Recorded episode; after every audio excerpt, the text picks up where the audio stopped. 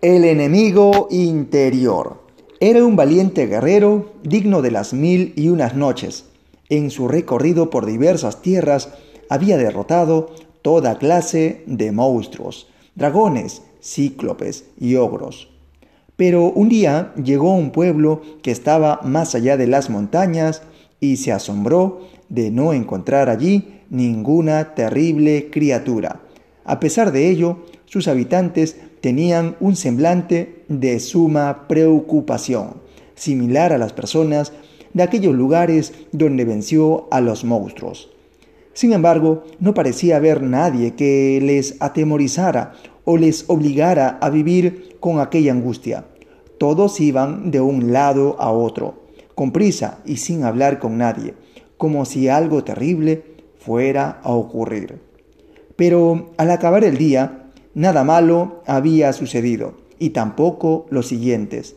El guerrero pensó que aquella situación podría ser su aventura más heroica, y resolvió dedicarse por completo a encontrar el misterio de la angustia del mundo real.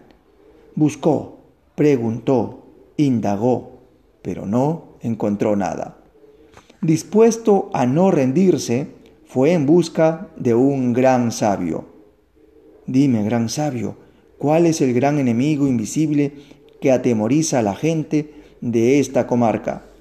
El sabio cayó durante largo rato y finalmente dijo, no tienes fuerza ni coraje suficiente para ganar esta batalla.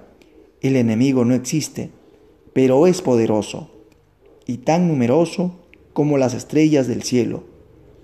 ¿Cómo? ¿Eso es posible? Como aquí no hay dragones o monstruos parecidos, la gente se inventó sus propios enemigos y los llevan adentro. Cada uno tiene un enemigo hecho a su medida y está dentro de su corazón. Para unos se llama codicia, para otros egoísmo o desesperanza. Han sembrado en su interior malos sentimientos llevándolos consigo a todas partes y no es nada fácil arrancarlos de allí. Yo los libraré, dijo el guerrero resueltamente. Y llevando consigo todas sus armas, le ofreció a cada habitante de la comarca liberarlos de su mal interior.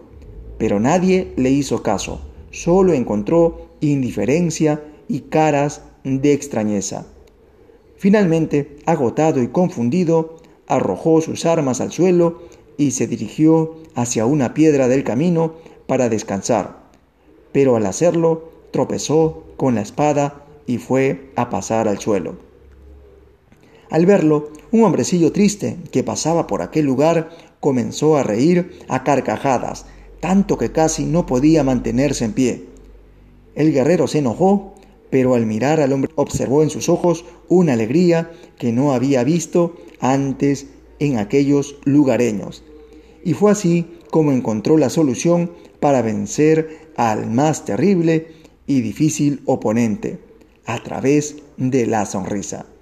Y ahí termina este cortísimo, bueno, no tan corto podcast sobre el enemigo interior. Recuerda, solo se necesita una sonrisa para desterrar los malos sentimientos y disfrutar de la vida.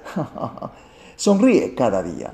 Bueno, nos vemos hasta el siguiente podcast y a empezar la jornada laboral con mucho, pero mucho entusiasmo y sobre todo con una gran sonrisa que disipe que desaparezca y que haga a un lado esos malos sentimientos. Bueno, hasta el siguiente podcast.